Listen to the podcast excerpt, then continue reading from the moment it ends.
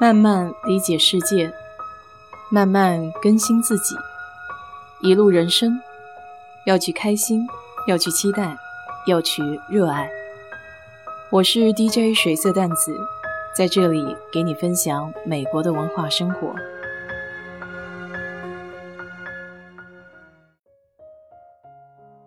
昨天有位听友问，F 八的税率是多少？说实话，我还是第一次知道 FBAR，就从网上整理了一些信息，归纳一下。如果说的不准确，还请懂行的听友指正。这个 F bar 全称是 Report of a Foreign Bank and Financial Accounts，中文翻译过来就是海外金融账户的申报，用的是幺幺四表。它还有一个昵称叫“肥爸条款”。和这个条款类似的，还有另外一张表叫八九三八 Statement of Specified Foreign Financial Assets，特定海外金融资产报表。这两张表所交的单位不同，八九三八表交给美国税务局 IRS，报税的时候在软件里就可以选择。它履行的是二零一零年通过的联邦法规 FATCA（Foreign Account Tax Compliance Act），美国海外财产税收合规法案。这个法案的昵称叫“肥咖条款”。而肥爸的幺幺四表是直接交给金融犯罪执法网络办公室 （Financial Crime Enforcement Network），简称 FinCEN，这是财务部底下的一个狙击单位。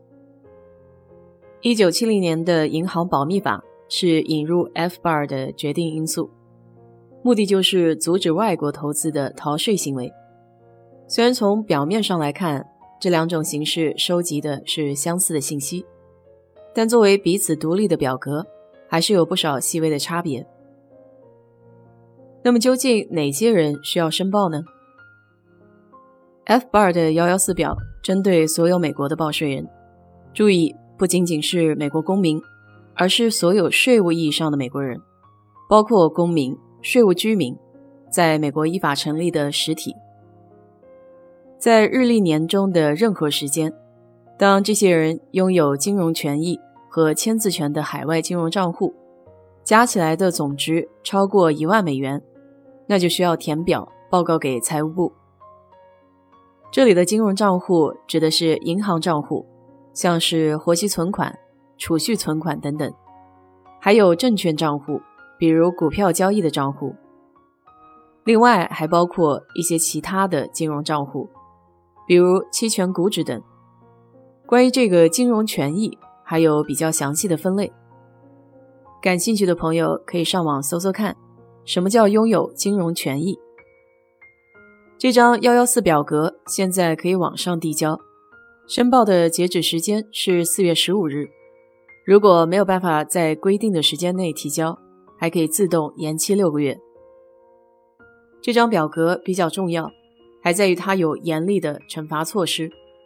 如果被查出来应当交表，但是没有正确交的话，会有最高一万美元的罚款。如果是刻意隐瞒不报的，则会罚海外账户余额的百分之五十。或者最高可达十万美元的罚款，更有可能按照刑事处罚。幺幺四表的目的是留个底、归个档，美国财政局知道你在国外有账户，并且超过了一万美元。那另外一张 FATCA 八九三八表才是用来缴税的，它的确值要比幺幺四表高。这个金额取决于是个人还是实体，是不是在美国。结没结婚，是否和配偶联合报税等。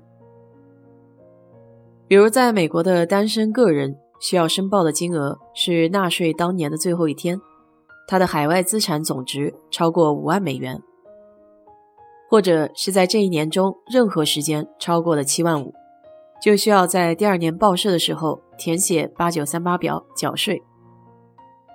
那如果是夫妻俩在美国联合报税，这个总额的限制就会翻一倍，总值超过十万，或是一年中任何时候超过十五万。